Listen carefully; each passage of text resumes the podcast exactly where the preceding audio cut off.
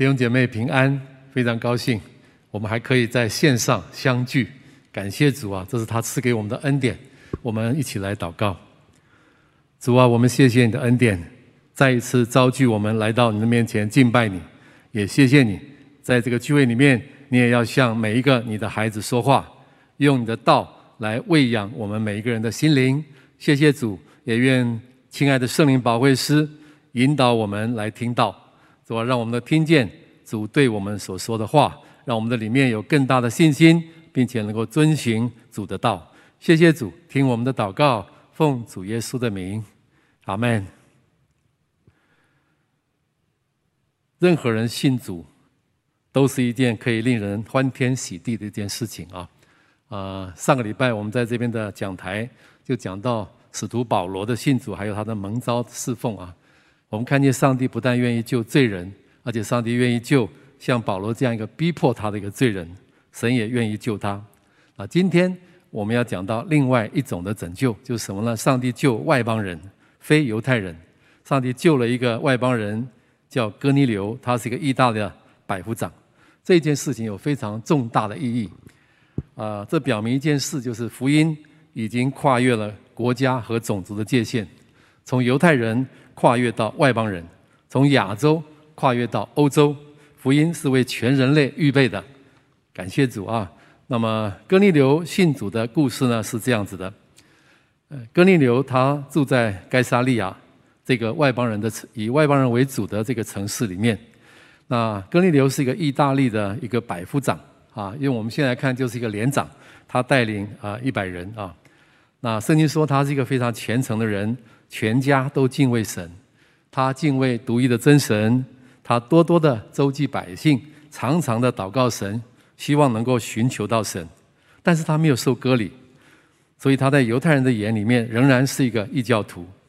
有一天下午，他在祷告的时候，他在异象里面清楚的看见有一个人穿着光明的衣服的一个天使进来。那个天使对他说：“你的祷告和周济，上帝非常欣赏。”现在呢，你可以派人到约帕地方去找一个叫做西门彼得的人，他住在海边的一个削皮匠西门的家里面。啊，所以削皮匠是专门处理死掉的动物的皮毛的一种的工作啊。那么同时间呢，彼得也在另外一个地方也看见了异象，就是第二天的中午，哥尼流派的三个人快要到约帕的时候，彼得上房顶去祷告。他看见了一个非常特别的一个意象，就他看见天开了，有一块大布，细的四个角降下来，那个布上面有许多的动物，有四足的走兽、昆虫，还有飞鸟，但都是不洁净的。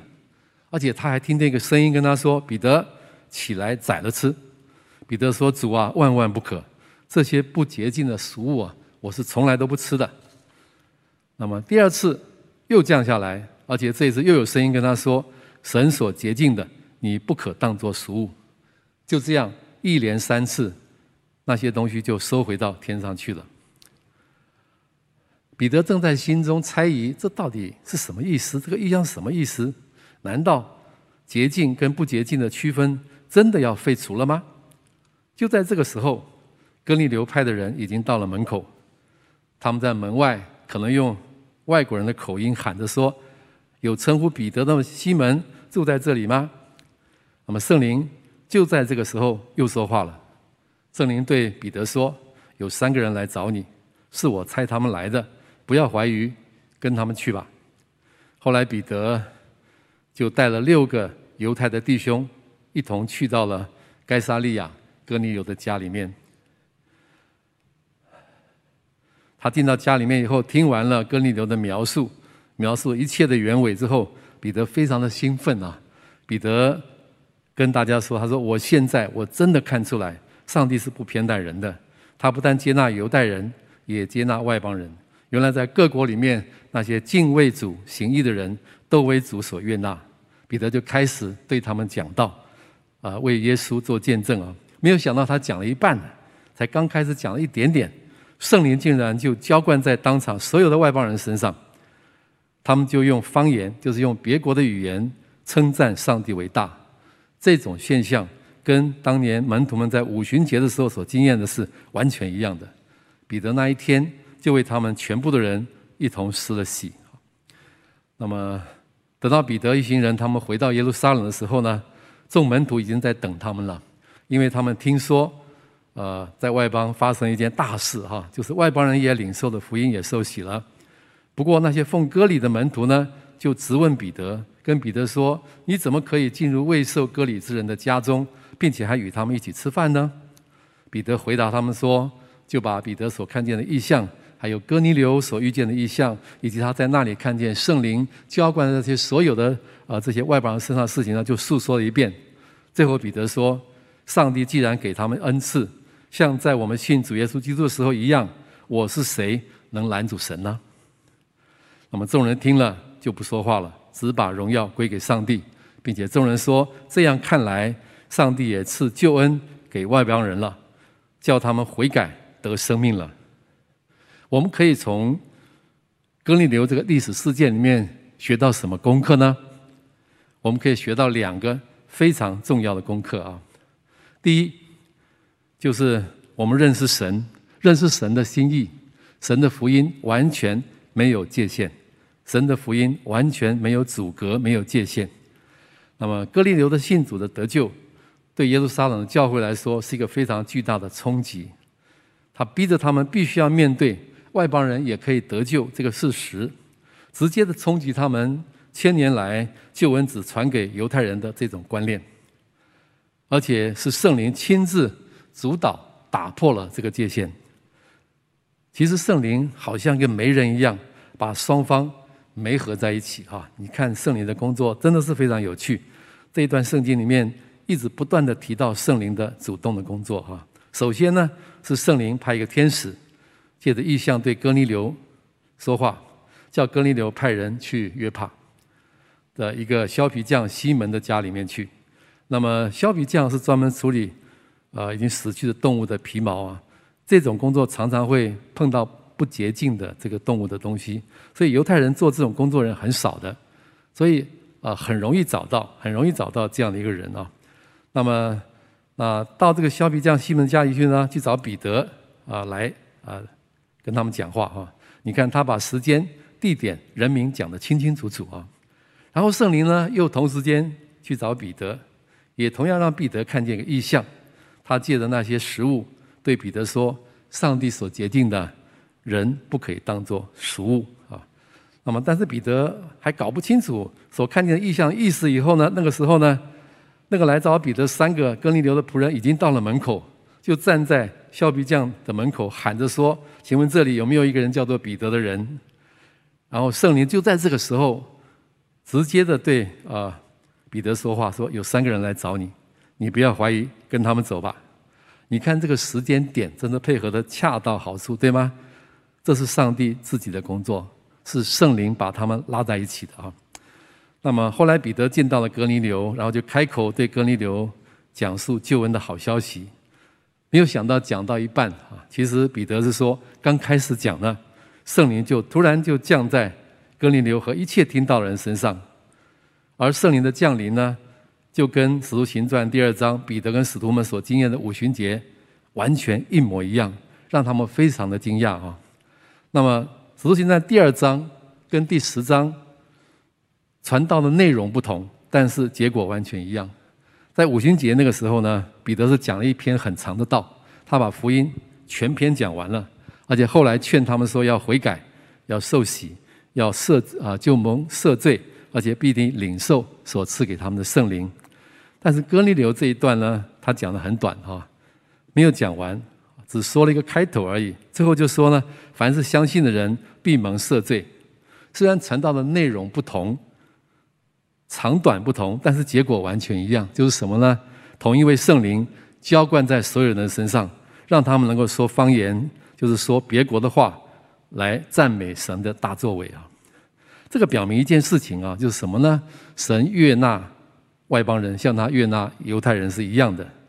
那么，当外邦人用信心接受福音的时候，就得着上帝所赐下的圣灵为印记。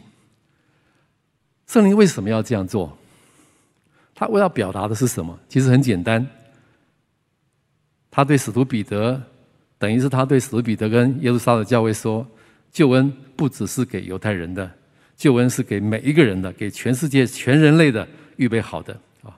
耶稣曾经这样说，在马太福音十八章，耶稣说：“你们要去，使万民做我的门徒。”万民这个字非常有意思哈，All nations 这个字可以翻成所有的国家，也可以说是所有的种族，也可以说是所有的族群。耶稣的意思是，福音是为所有的世世界上所有的族群、所有的国家、所有的人所预备的。那么过去两千年来，教会的历史就显出了这个事实啊。过去这两千年来，教会的历史已经显明，教会是一个不断的突破、扩大。并且加深的爱的团契，你可以看从主后呃四百年之内啊，福音就已经传遍了整个罗马帝国。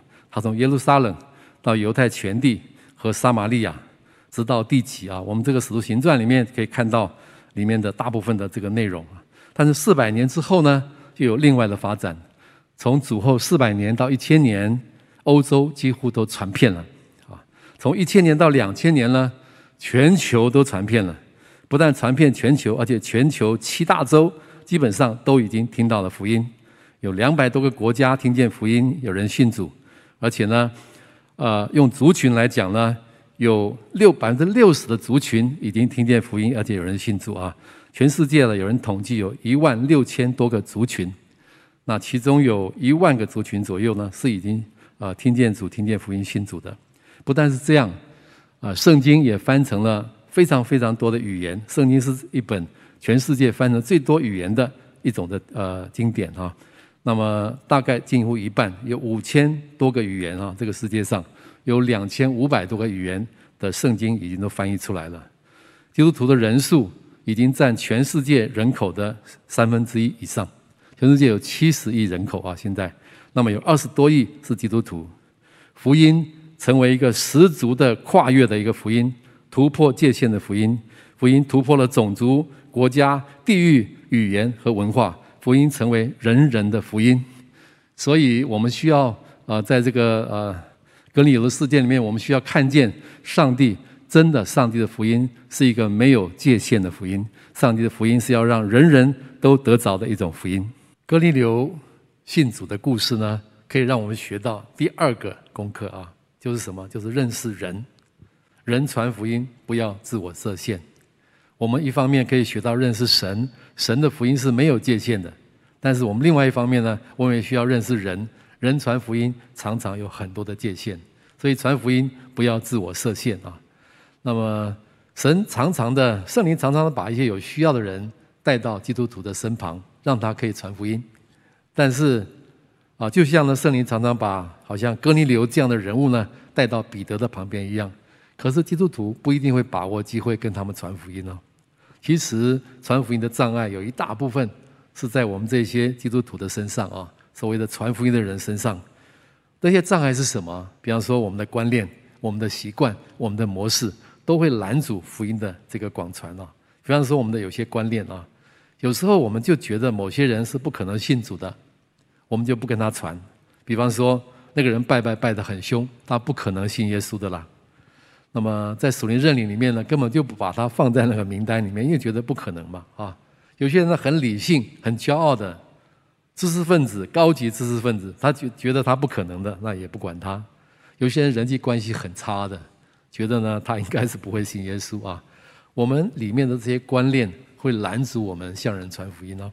啊，有一个姐妹呢，她去到美国，就遇到以前她在高中时候的死党，她的同学啊。那么这个死党呢，在美国信了主。他们碰面的第一件事情呢，那个死党就骂这个姐妹，跟她说：“你真自私啊！你怎么那么晚才跟我传福音，让我这么晚才信耶稣呢？信耶稣这么好，竟然我这么晚才信啊！”那么你可以看见一件事啊，我们里面真的是有一些既定的观念会拦阻我们的传福音。那么在真理堂附近有一个呃餐馆啊，呃，我常常去吃东西，那。这个餐馆呢比较特别，那个老板是脸孔是非常严肃的哈。有一次我竟然有一个感动呢，要向他传福音，可是我一直很犹豫啊，因为我觉得跟他传福音啊，碰壁的机会是百分之九十九点九九九。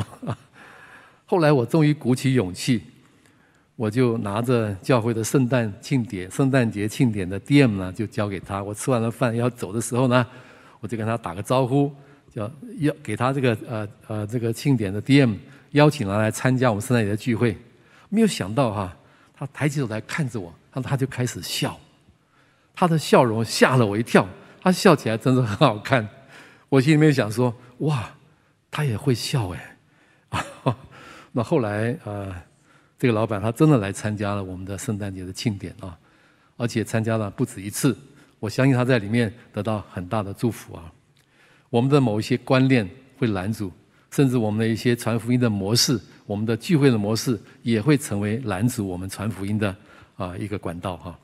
那么有的时候教堂的建筑物也是一个拦阻哦，因为我们想总是要把人拉进教堂里面来跟他传福音啊，或是我们小组的聚会的模式也是啊。很多人不太可能进到我们的小组的聚会模式里面来的啊。那么现在的 RPG 哈，就是复兴祷告小组呢，反而让我们看见另外的一种突破哈。那么还有呢，我们的布道的模式，我们办启发，我们总觉得需要有一个很大的团队，大家好好的预备，也预备很好的餐食，让大家一起来吃，好好的吃，吃喝快乐，我们好好的接待，这样才可以传福音。但是你发现其实也不一定，也不一定。现在线上有很多人做启发哈，做传福音的时候轻轻松松，效果不输启发哈。那我下面呢要请大家看两个传福音的见证的影片啊。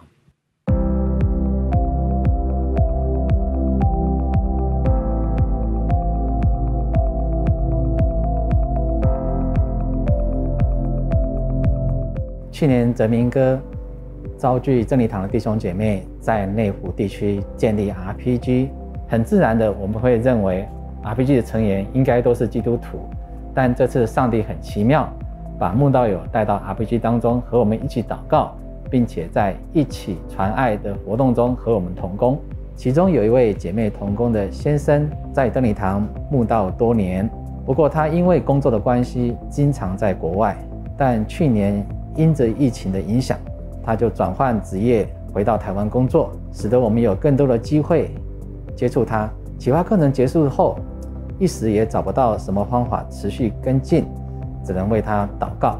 五月中，疫情升到第三级，所有的实体聚会都停止了，而我们的社区关怀行动也中断了。但这时候，上帝提醒我们，可以透过线上去探访。过去启发所接触的慕道友，所以我们也和这位姐妹的先生再度联系上。线上探访是一个很新鲜的经验，所以我们可以在上面玩这个看图片猜成语的游戏破冰，而且我们也可以一起啊诗歌敬拜，并且我们每个人轮流为他做祝福祷告，最后也顺势邀请他下周和我们一起。参加 RPG，没想到他居然答应了。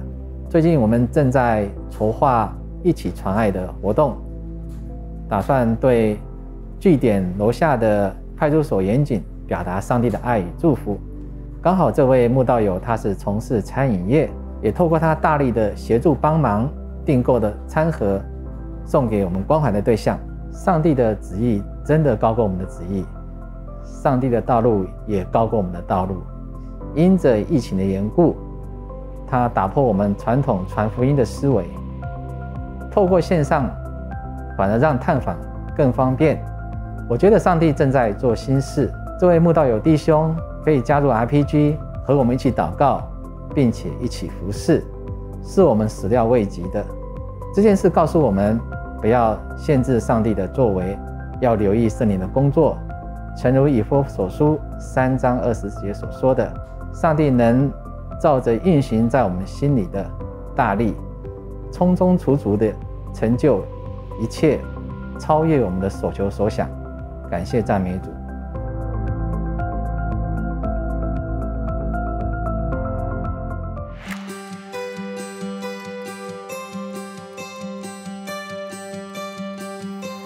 呃，因为从疫情哈进入第三级以后，我就发现我以前哈实体关心人的行动都没有办法发挥。那我又很羡慕别人会做线上启发的啊，所以我就拜托他们让我去观摩学习。那学习了一次，我就发现说这很简单啊，我根本就可以自己来做。童工的来源真的是非常的巧妙啊！其实我正好听到两个姐妹说，她们啊，疫情开始以后，她们的工时就减少很多啊，比如说做三天哈，休四天。那另外一个姐妹也因为疫情在家上班啊，她觉得很需要哈有人线上说说话。那我就邀请他们，没想到他们就立刻答应了。那新朋友呢也很奇妙，就是以前有一个朋友把他们介绍给我，但是呢，啊，我觉得好难哦，因为一个很忙，啊，见面很少；另外一个是没有见过面，而且我的朋友还告诉我说不可以谈信仰。那我想说要谈什么？但是我想我就试试看，好，试试看说，哎，我们呢，干脆来线上聊聊天，看影片好了。好，这个忙碌的朋友突然不忙了，好，然后另外这个朋友啊，他说疫情让他很恐惧害怕，我说好啊，那我们试试看好了。我记得第一次哈，影片看完我好紧张哦，有一个新朋友他就先下线，哇，我想说惨了，不能谈信仰，居然整个影片都在谈信仰，他下次一定不会来了，啊，没想到我过几天问他，他说影片很好啊。所以我们就这样哈，每周就顺利的进行啊。我记得哈，我们进行到有一课哈，问题跟讨论，看一个游泳池的图片，游泳池代表耶稣的信仰。请问你是哪一个人？那其中一个慕道友就说：“我就是那个站在游泳池旁边，已经换好泳衣啊，要跳下去的那个。”啊，我终于知道哈，原来他跟耶稣的关系这么近了。那另外一个新朋友哈，也。有一次分享说，其实他高中曾经接触过，啊，只是说后来他就他就没有再接触，好，这个都帮助我更了解他们，也更勇敢的觉得说可以继续再把福音传给他们，好，所以我就开始哈帮他们买满福宝跟新生命寄到他们手中。这个过程哈下来，我发现我学到三件事，第一个我就是克服我线上的恐惧，好，发现它不难。第二个哈，在招募同工上面哈，我觉得上帝很快就把需要的人给我。第三个啊，以前我认为这些人不可以谈信仰的新朋友，发现啊这些启发或是满福宝啊，都正好可以达到他们的需要。感谢上帝哈，在疫情为我做新事。我相信哈，所有愿意呢去传福音的弟兄姐妹，上帝啊也要鼓励你们试试看。他一定会为你们做新事。感谢主啊！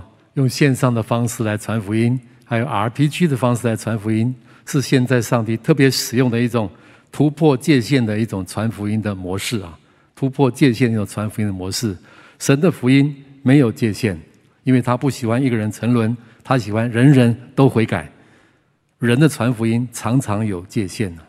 求主帮助我们，不要自我设限，不要自我设限。而是能够自我有更大的突破，弟兄姐妹，上帝有没有把一些需要福音的人放在你的心里面？上帝有没有给你这样的感动？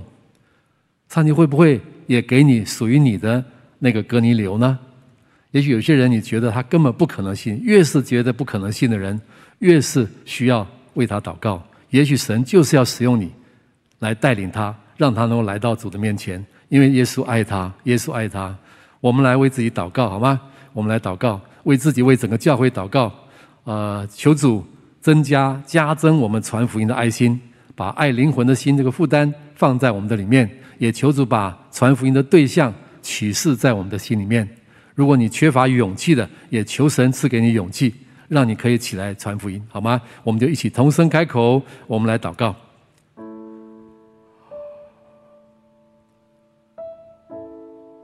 主耶稣，我们谢谢你的恩典。谢谢你的恩典，你的福音毫无拦阻，毫无界限，因为你爱世上的每一个人，你不喜欢一个人沉沦，你喜欢人人都悔改，并且耶稣，你还说你有许多的羊在羊圈外面，你必须领他们来归一个牧人。哦，耶稣，我赞美你，愿你加添我们里面对灵魂的渴慕和负担，主啊，加添每一位弟兄姐妹我们对灵魂的热爱，主啊，也把传福音的对象。启示在我们的心里面，加增我们对那些人的负担。主啊，赐给我们信心，赐给我们勇气，让我们能够采取实际的行动，可以去传福音。特别是线上的分享爱这样的一个方式，非常的美好。求主使用我们，让我们每一个人都尝试跨出自己的困难，能够进到传福音的行动当中，让主的心意可以得着满足。谢谢主，谢谢主，听我们的祷告，奉主耶稣的名，阿门。感谢主给我们这么宝贵的信息，特别在疫情期间，我觉得这篇信息给我们非常宝贵的提醒，告诉我们，上帝他救人不设限，我们传福音也不要设限。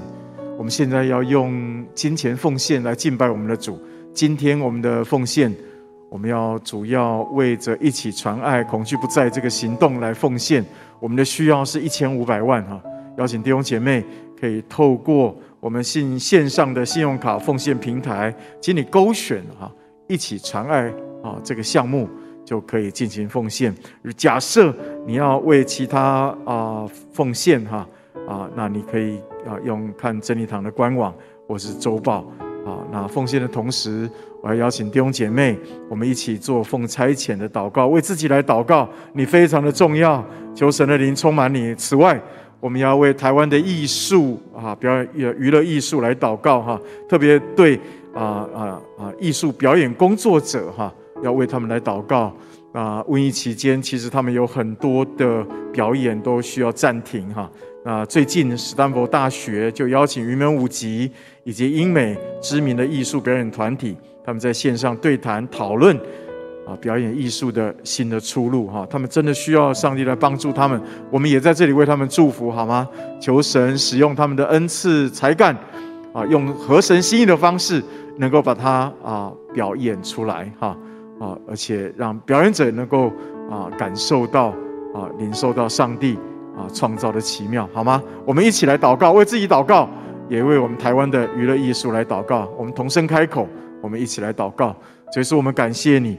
谢谢你哦，在奉献的同时，不单让我们奉献金钱，我们也把我们自己奉献给你，主啊，我们也要今天也要特别为我们的表演艺术工作者来祷告，特别是哦主主在哦主啊舞台上的一些艺术表演工作者，主啊，愿你的圣灵充满他们，让他们在瘟疫期间，主他们的恩赐才干不被埋没，他们仍然哦主啊被上帝引导，有新的出路。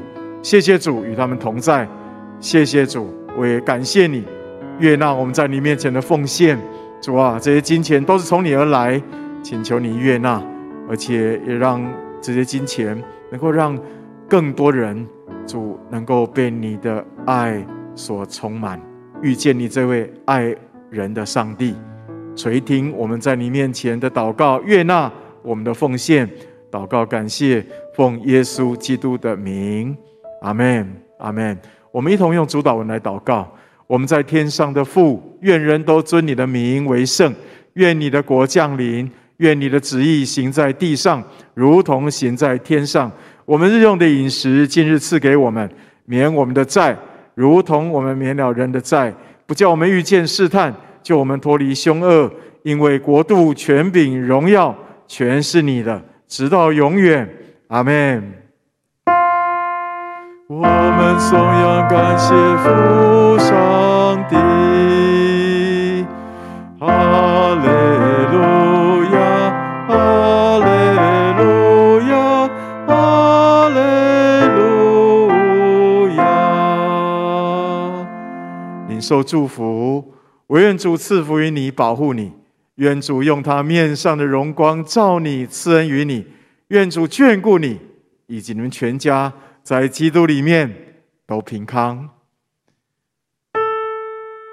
阿门，阿门，阿门。在今天崇拜的最后，我要邀请大家来看一个啊影片，是松年启发的见证影片。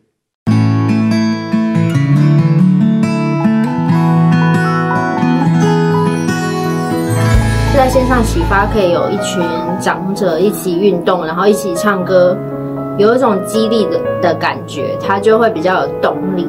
嗯，他蛮喜欢的。在周三的时候，就会有一个起床要做的一件事情很重要，包括连我哥哥都会周三的时候会特别提醒他啊，你今天要上线上啊，啊，你手机平板有没有充电啊？然后我就觉得你来上启发课程变得很快乐、很开心。像今天他突然跟我讲，哎、欸，阿万你星期三呢？我说对呀，啊，我在等。运动我很喜欢。的长青启发，让我们有机会可以传福音给国外的家人长辈。那我婆婆在上这些课的时候，她也都非常开心，那很愿意主动的去学习，让他对基督信仰更深的认识跟了解，并且在线上认识了很多同年纪的长辈。我对那个经文的那一块，我是觉得有一个很很正向的一个信仰方式、教育方式。开始大家都还蛮沉默的。到呃进来呢，几乎每一次呢，大家就是有问必答，侃侃而谈。呃呃，不过她也非常乐在其中，不管是因为她让我们有很好的一些运动的机会、动动脑的机会，还有彼此之间分享，多认识一些人啊，这样啊，聊聊天啊，就这样子啊。我我总觉得我现在没有什么要求，我现在只是要求说我我的。我的身体健健康康，不要让我生病就好了。爸爸对于耶稣是是接纳的，只是他对于这个信仰没有很多的了解，所以透过这个启发的影片，帮助他在这个信仰的这个信仰的基础上有更多进一步的了解。我们谢谢这个真理堂长青网络小子的用心啊，录一些感恩的话。让我们觉得很窝心，非常感恩，谢谢他们，谢谢我们贴心和体谅。